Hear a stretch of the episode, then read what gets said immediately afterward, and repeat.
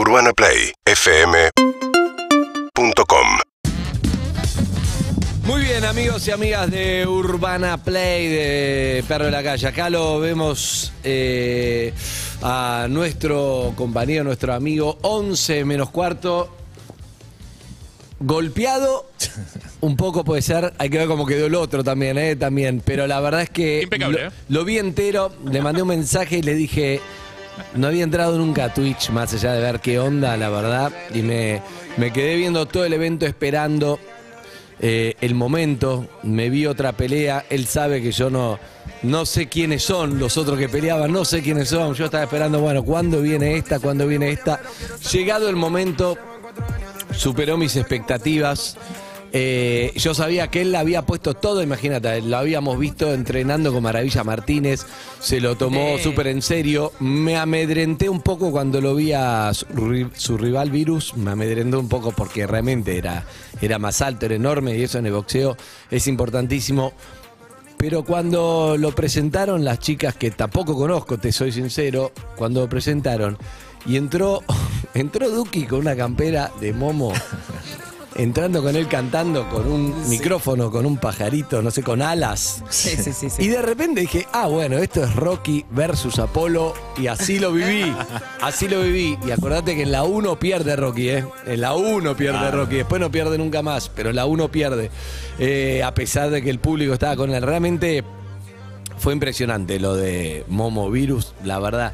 Fue impresionante porque, Tremendo. porque lo dio todo y cuando te suspende el médico está bien, que vi que después eh, se abrazaron y Virus creo que estuvo muy bien con, con él también, pero lo había dado todo y a veces lo das todo y no alcanza para lo que vos querés, pero alcanza porque tu objetivo creo que era darlo todo y eso es lo importante. Así que buen día, ¿cómo le va Jerónimo? ¿Cómo andas, Andy? ¿Todo bien? Y yo estoy bien, ¿cómo estás vos el dos días después? No, no, estoy bien, estoy bien, estoy bien. Lo, único, bueno, la nariz que, que fue lo que me jugó en contra toda la pelea. Y sí, te jugó en contra porque al toque, ¿no? Te, te metió un al toque, te sangró y ya no pudiste. No, ya, ya estabas, ya estaba perdido desde el momento que sangraba. Es muy difícil una nariz que deje de sangrar porque obviamente te va a pegar de vuelta ahí. No, el, el problema era que la nariz yo ya la tenía rota. O sea, yo subo Ah. con la nariz quebrada. ¿Por qué? Eh, lo, que, lo que nos pasó fue, fue un cúmulo de, de situaciones eh, adversas que, bueno, eh, el día que yo subo a, a- a pelear, no lo pude decir y, y que se habló mucho de que hubo unos 10 días que yo no entrené. Yo me fracturan una costilla hace 20 días No. en un sparring. Eh, entonces me dicen, no, bueno, estos son cinco semanas de recuperación para hablar haciendo reposo. Digo, no, ese tiempo no lo tengo. Bueno, claro, entonces fíjate, bueno, con calmantes, qué sé yo, eh, me infiltro para pelear, me infiltro la costilla y la muñeca que la tenía rota, pero la, la nariz la tenía rota de por sí. Y acá viene la ¿Cómo explicación. te rompiste la porque- nariz?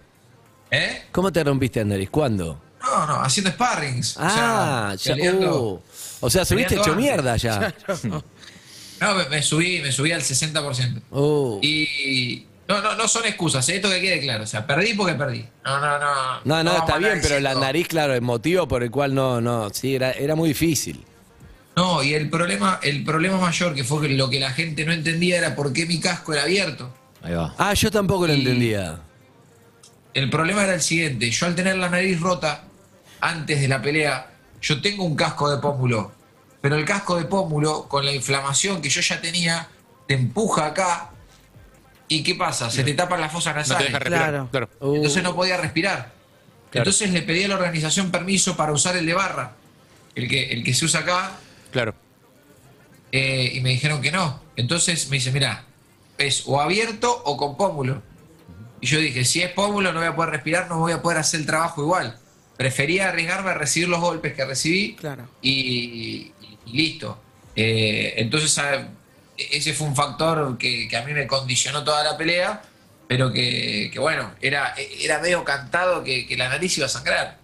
Me, porque me pasó siempre. Igual, papito, si eso fue el 60%, No, con la costilla, la muñeca, estabas hecho mierda y la bancaste a full. Mal. Hice, hice lo que dije que iba a hacer, o sea, yo al fin y al cabo estaba, estaba triste, estaba, estaba mal por haber perdido porque a mí no me gusta perder nada y, porque, bueno, había mucho en juego, había 3 millones y medio de personas viéndote, eh, estaban mis amigos ahí y, y dije, bueno, listo. eh, no hay más que ponerle los huevos, ponerle la cara a esto, sabía todo lo que, lo que me estaba pasando y fui al frente. Hice lo que dije que iba a hacer desde un momento. Eh, y fue difícil. Eh, el rival era muy difícil. Yo creo que de todo lo de la velada, él y Jagger fueron los que estaban mejor por mucho. ¿Pero es streamer, virus o es boxeador profesional? Porque era enorme y flaco, ¿eh? Yo No, no, pará, sé. si, si Claro, querés. es, eh, tipo, es tipo agüero, ¿no? Como- ver, Ari Hergot, buen día. Buen día, buen día. Hola, Momo querido. Eh, sí, si querés para Hola. poner un poquito en contexto lo de Virus, Virus Dale. fue el peleador de la velada primera, fue el peleador de la velada principal, de la pelea principal. Él tiene... Con Jagger, ¿no? Con Jagger, claro, perdió en ese caso, pero él tiene muchísima más preparación de la de Momo. Acabamos de Momo, ¿qué tenés? Cuatro meses, un poquito más, cinco meses, Sí, y él tiene más de un año y medio de preparación. O sea, hay algo, de diferencia, ¿no?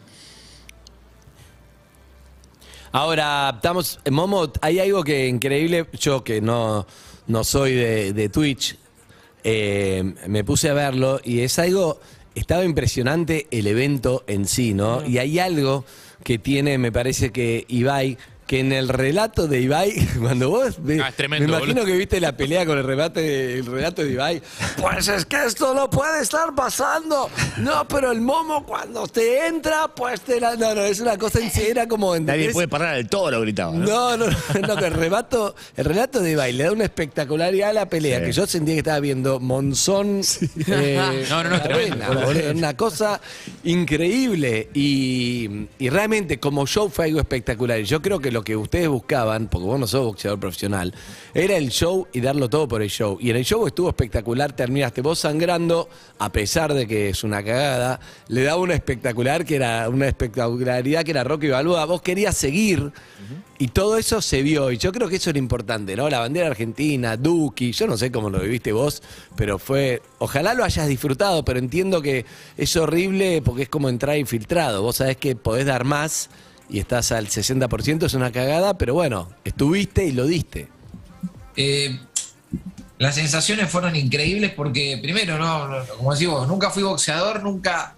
Y ahí es como decía Bonavena, cuando te subís a, solo. al ring, te sacan hasta el banquito. Sí.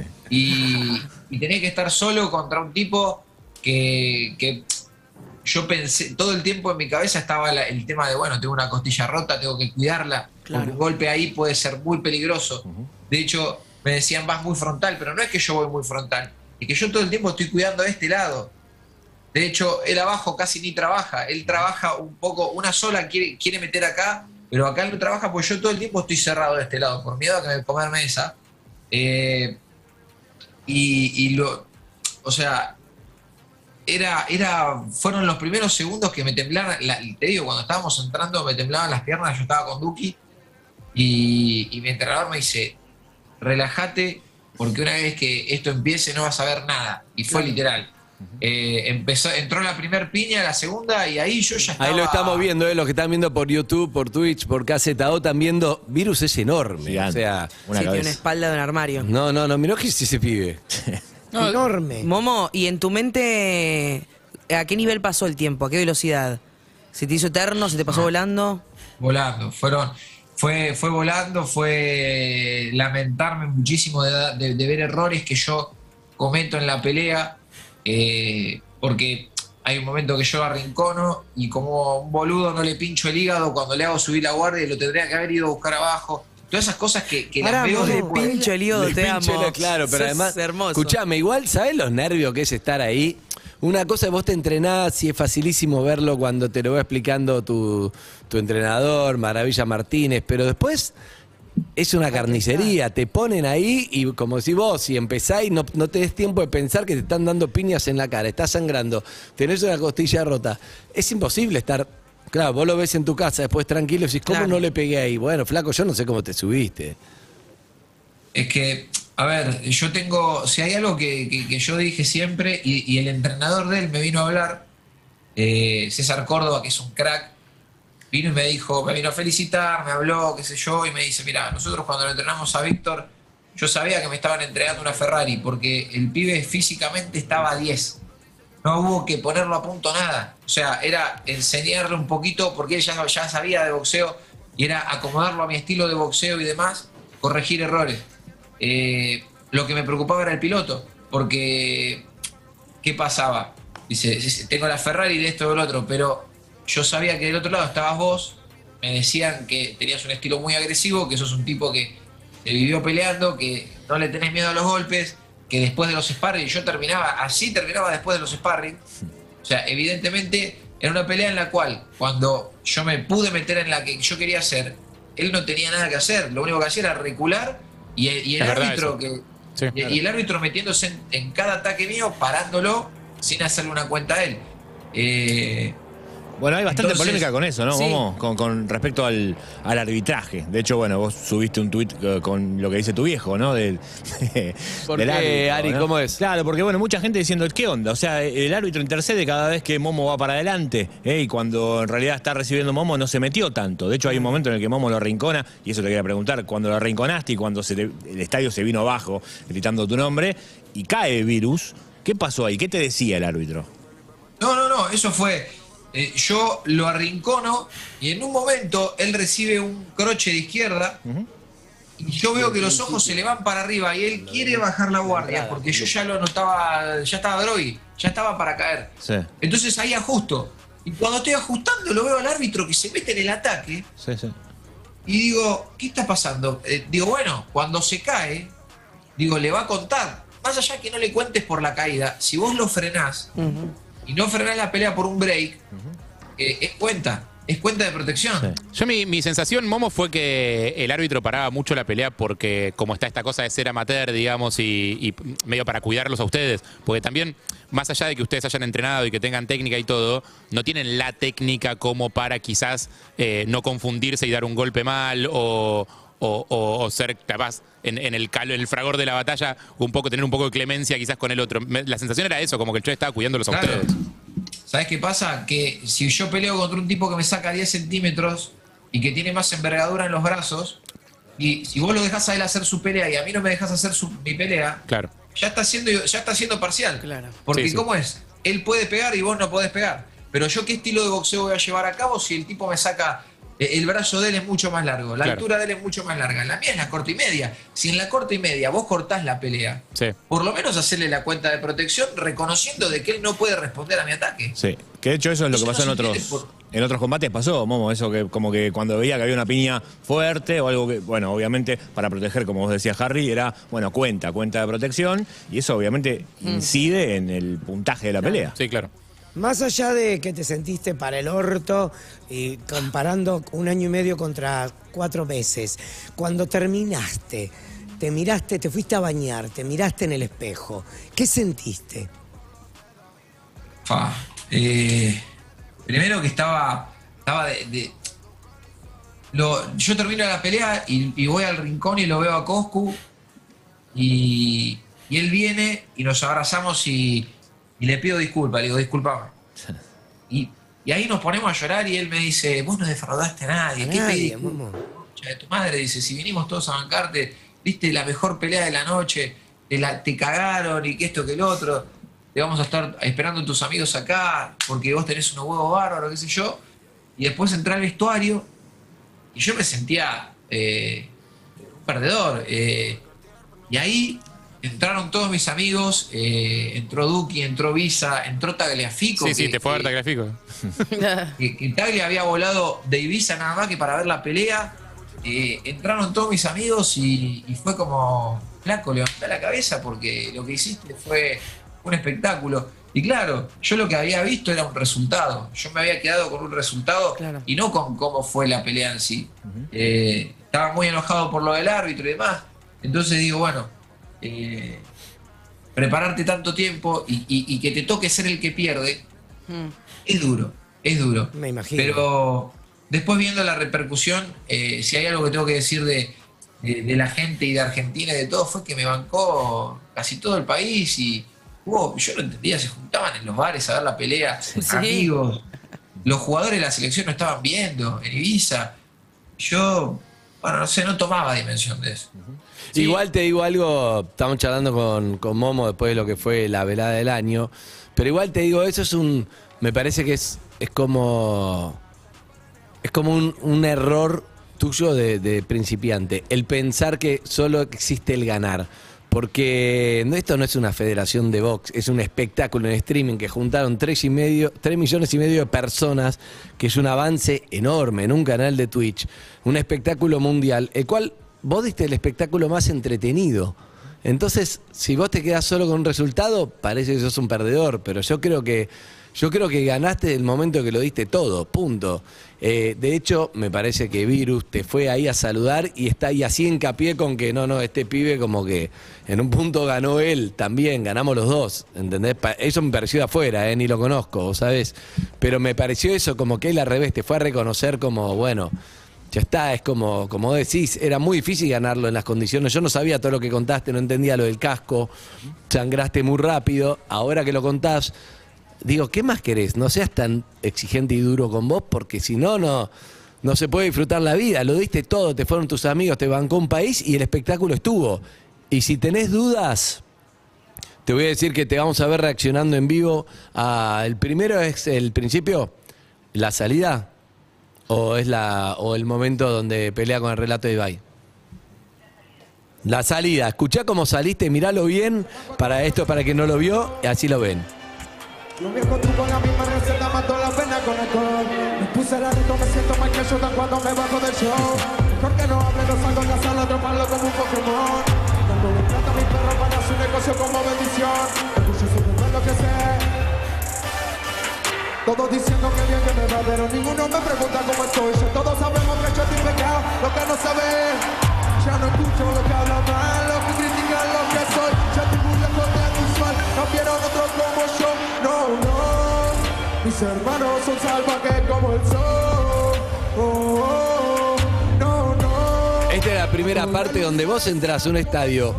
Tenés a Duki cantando para vos, presentándote, cosa que ningún otro contrincante tuvo a alguien que le entra cantando. Vos estás con la bandera argentina, con tu nombre. Ese Mayweather Te con Justin saluda Bieber, ¿eh? Ibai. Claro, digamos, no hay más. Para mí fue espectacular. A mí no me Épico. importa el resultado. El resultado lo entiendo que lo esperabas vos. De, pero en tu mundo, en tu cabeza y, en el universo Momo entiendo que entiendo que te faltó eso. Yo que no tenía ninguna expectativa con eso, quería verte, para mí fue todo espectacular. Es que fue, fue un. eh, yo, la sensación más rara que viví en mi vida fue cuando, me, cuando entro al ring y, y me veo parado ahí y digo: Esto no es real. Esto, eh, yo estoy. Esto es una noche antes a la pelea y estoy soñando lo que está pasando. Y, y lo veo a Duki cantando, eh, y te amo hermano, y, y mis amigos, y la gente que estaba loca, y, y yo veía luces y veía gente, y digo, esto no es real. Y después dije, tengo que, tengo que despabilar porque esto es real y esto está por pasar. Y, y claro, después uno lo ve y, y- y lo ve como lo vio la gente. eh, y pensás en mil cosas, en tu familia, en tus amigos, en, en la gente que no quiere defraudar. Y las emociones fueron la... eh, fue una de las mejores noches de mi vida, a pesar de haber perdido. Claro, la- lo disfrutás a posteriori por ahí, ¿no? También. Es increíble Cuando porque la cuenta. los nervios al principio no te hacen disfrutar lo que está pasando. Eh, porque vos estás esperando el resultado deportivo. Y, y cuando termina todo eso, ahora te puedo decir que me volvería a subir mañana. O sea, si lo puedo vivir de vuelta, lo viviría. No, arreglate la costilla primero y la nariz y después subí, claro. La Sí, sí, muñeca, sí. No, no suba mañana, Ah, boludo. pará, déjame agregar que ese momento que acabamos de, de vivir, eh, en ese momento se llama Minuto de Oro en Twitch. Es cuando se produjo el pico. El pico de, de- de Ah. las views fue justamente con la pelea entre Momo y Virus. Ahí había 3.356.000 personas viendo eso que, que acabamos de ver. Es una locura. Imagínate, yo lo llamé a Ari Gergo el sábado para decir, para comentar, para decir, ¿estás viendo que cuándo lo llamé a Ari Gergo de un verdad. sábado y cuándo empecé a ver Twitch un sábado? Para- ¿O no? Tal cual. Sí, para sí, sí, comentar lo que estábamos viendo. Nada, nada, fue, fue, estuvo muy bueno. Pero te quedan dudas todavía para el que no lo vio. Vean el relato de Ibai, la épica de esta pelea y este momento. Están entrando bien, tiene que seguir por ahí. Segundo asalto, amigos y amigas, qué auténtica barbaridad lo que estamos viviendo. Vamos que también sale agresivo en este segundo Oh. asalto que es clave para la pelea. ¡Oh! Madre mía. Esto va a ser, esto va a ser muy sangriento, ¿eh? Fijaos en el árbitro. conseguir entrar en la corta distancia. lo abraza, le pone el peso encima para que se canse más Momo. Claro, tú sabes que el cansancio es muy importante, el cardio, en una pelea que está tan exageradamente agresiva, el cardio es muy importante y se va a notar al final del segundo y en el tercero.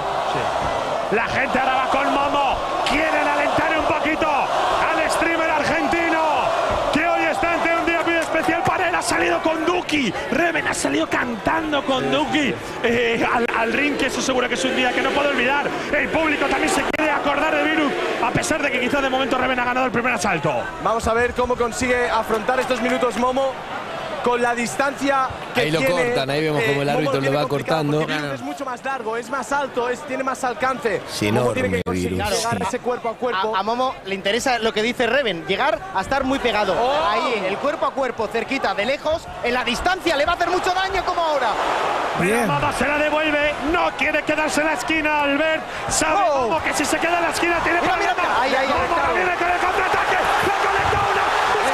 Se la viste, ¿no? Ahí se mete, ¿eh? ¿Qué se mete? Se mete cuando se la dio. Sí, sí, no, no, no. La bronca que Momo, está sí. Momo te está dando bronca verlo de vuelta porque ve- era un momento que era para, para dar vuelta, para dar vuelta a la pelea y el árbitro te corta. Técnicamente, ¿qué te dice? ¿Por qué te corta ahí?